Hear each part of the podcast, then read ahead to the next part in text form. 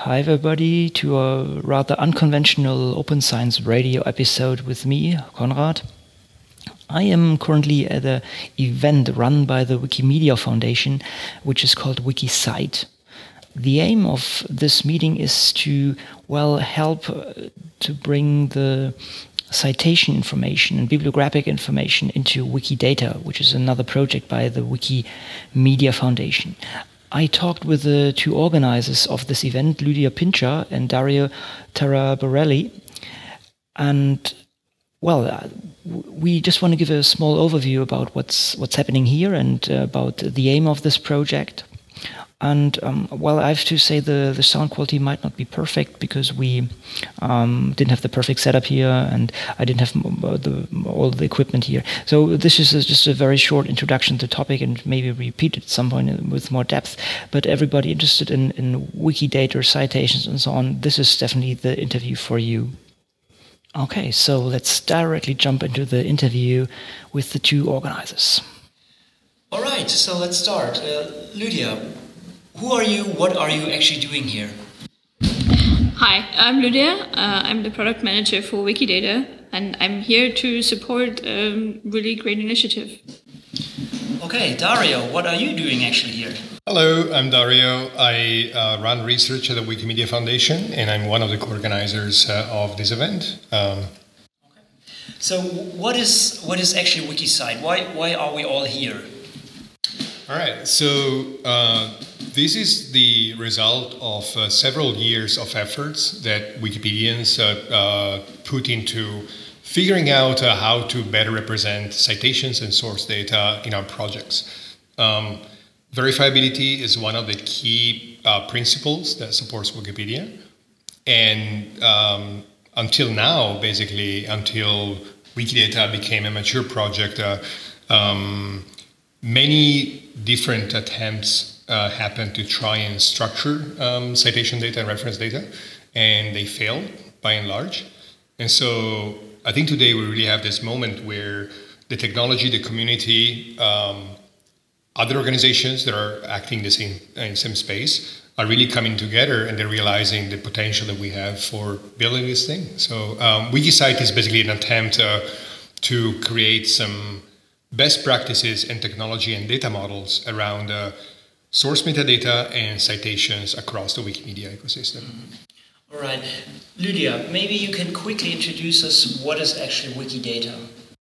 Um, Wikidata is a free and open, uh, collaboratively edited knowledge base. Um, that's a lot of buzzwords. Uh, what it actually means is that a lot of people come together and create a space where we store data about the world, like how many people live in Berlin, um, who's the current president of the United States, who won the latest Oscars, things like that. And we do this in a, a language independent and machine readable way so that all of the over 300, um, or nearly 300 Wikipedias can benefit from it, all the other Wikimedia projects, but also other people outside uh, Wikimedia who uh, want to use structured data about the world to build cool applications, visualizations, and so on.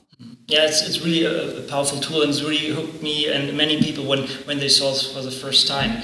And well, it, it has, uh, when did it start precisely? In 2012. All right, so it is already, it has some, some years uh, under the belt, but it's still uh, developed. And well, we see a lot of applications where it's very useful.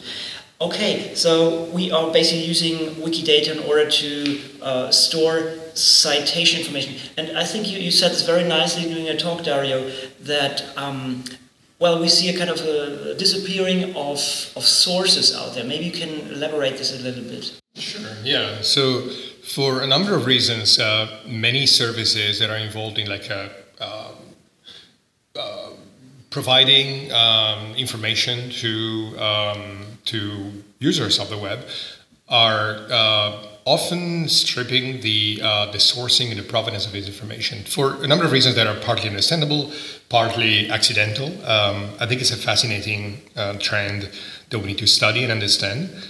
Uh, Wikimedia projects uh, and Wikidata in, in specific, uh, they have a slightly different mission. Um, obviously, the projects that we're we're building um, are a source of open knowledge, um, but it's a source of open knowledge that puts verifiability and sourcing um, at its very core. And um, as a result, um, there's a lot of attention at the moment uh, in the communities around uh, how we do this thing, how we do, uh, how we represent citations, how we represent source metadata, how do we uh, connect uh, statements that exist uh, in Wikidata to the sources that back these statements. So these are all problems that haven't been sorted out um, in an extensive way until now. I think that now we have, uh, for the first time, I was impressed by seeing the um, the engagement and the passion and the expertise of uh, all these people coming from different communities and contributing solutions and um, providing guidance uh, on how to solve these problems. Yeah, and as a scientist, which I am myself, I think it's very important to have clear, uh, to know the fundamental of a statement that I'm doing in general, so I, I know where, where knowledge comes from. So it's very, very important. Maybe we can, uh, you mentioned this already, people coming from very different backgrounds here. Maybe, Lydia, maybe you can um, tell a little bit about the event here, so um, how many people we are and these kind of things. Mm -hmm. um, we're right now 53 people and um, from all around the world. Uh, people from the Wikimedia Foundation, living in the US, living uh, elsewhere, uh, volunteers who work on the Wiki projects, but also um, people from other organizations that are working in the same space uh, and, and supporting this. Yeah, so example of organizations that are participating are uh, OCLC, um, uh, DataCite organization that deals with the way in which we address datasets. Um, we have several people working for libraries and library related organizations. Um, we have uh, a ton of people working with metadata. Um, we have the awesome folks from Content Mine uh, working at the interface between extraction of knowledge from scholarly sources and uh, um, the representation of the data about these sources. So it's a it's a pretty diverse community. Uh, like Lydia said, uh, we also have uh, members of the community, so actually Wikipedians and Wikidatans uh, who are familiar with the practices around citation and, sourcing. And um, I think over the course of uh, the past two days, we got to know each other, understand like the different approaches we have to the problems, and um, and try to work on some common solutions. Yeah, right. And uh, maybe regarding the format, I mean, this is I, I, personally really like this. This is rather open format. So we we had a lot of discussion. We had a lot of hands-on things, and we are now at the yeah the second day of this uh, two-day event. Um, do you have already any any results? Anything that you think is is good, or any any any tangible things we, we take out of this? Yeah, personally, I think there's a, there's a lot. I, I was very excited to see the uh, the progress uh, that uh, this group made uh, over the course of just, like I said, two days. Mm-hmm. Where the first day was mostly dedicated to understanding each other's perspectives and, and language. Um, and um, um, there's one thing that to me is the main takeaway. I mean, we have some very specific uh, um, initiatives that uh, got a lot of traction the one area that I think was most useful to me and hopefully to the audience uh, is a clarification of the differences in terms of uh, data modeling efforts uh, as well as uh, uh, expectations between source metadata and citation um, models um, and all the implications of uh, handling these two different types of objects in, in different ways. Mm-hmm. Yeah, uh, for me, it was really, really useful to hear the different kinds of perspective on on very similar problems. Um, and when you, like me, are working as a product manager for Wikidata, you sometimes um, don't get to hear all these other perspectives, and it makes make it very useful, especially librarians and um, how they have done so much of this work before, um, and and can share so much knowledge and oh, we've done this before, it didn't work, uh, kind of lessons. So that's very useful. Don't reinvent the wheel. Yeah, yeah. exactly. Yeah. There are known dead ends and so on. Exactly. I wanted to add a note uh, specifically uh, from an open science angle, right? Given the, your audience. Um, with, a, with, one of the groups, uh, we worked extensively on uh, trying to figure out ways in which we can bridge the gap between the um, amazing research that the uh, community is doing on Zika, uh, Zika virus, um, and uh, try and figure out way, figure out ways in which we can support that effort. And um, um, I think one of the beautiful things that that happen is that we're trying to understand uh, how we can um, consume and inter- consume the literature metadata and integrate this metadata uh, with what we have on Wikidata, and also leverage the uh, uh, the community of experts, um, in particular the GeneWiki community, uh, to basically cross-reference all these sources with the specific statements that we have uh, on proteins, uh, on genes in Wikidata that actually badly need to have some high quality references. So I think it's a, it's a massive win win both for the open science community and for the Wikidata community to bridge this gap. Yeah, I absolutely agree with you, and this is the reason why I, am as a bioinformatician, are here and exactly want to want to do this. Um, and I think it's really really useful for, for everybody, the, the Wikipedia community, but also scientists themselves. And Lydia, you said this yourself. I mean, Wikidata shouldn't be a, a dump. You told, told this in a talk. It should be a, a, place to dump your data, right? Because this is kind of easy, right? Just taking a lot of data sets and just throwing them in there. But you, they should be used. Maybe you can elaborate this a little bit. Mm-hmm. What the what the strategies there? Mm-hmm. So this is very much similar to how Wikipedia works. Right? Um, when someone creates a really great Wikipedia article, puts it online, um, other people read it. Great story. Um, but the moment someone comes and, and vandalizes it, it needs someone else to revert that vandalism and so on. Um, and if this Wikipedia article never gets read, um, is it a wasted effort? Maybe, maybe not, depending on what the intention of the author was. Um, but just like Wikipedia, Wikidata is a is a kind of a living organism, and um, whatever happens there isn't isn't static. You can't put something in and it's gonna stay like you put it in forever. Um, people change it, people uh, use it, people connect it to other things to to build useful uh, visualizations, applications, and, and so on. Um, so there's work involved, and um, the more people we have who are um, willing to do this work and who, who enjoy it, because it's actually quite fun, um, the the better the project gets. Um, the more eyeballs we have, the more um, cool users we have of this data, um, the better it is for everyone.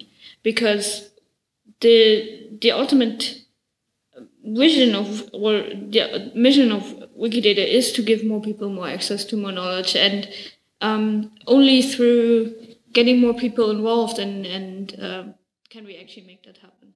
And I think it's it's very cool about this project is that with very different skill sets you can enter and help here, right? I mean, you can just just edit stuff, or you can write write stuff to put in data to visualize it, um, and you can use very different languages. There, there's such a broad spectrum of of um, gaps that are still to be filled. I mean, you can do a lot with this, but there are so many things where you can use your creativity and improve the project. I think this is an invitation to everybody to, to join, right?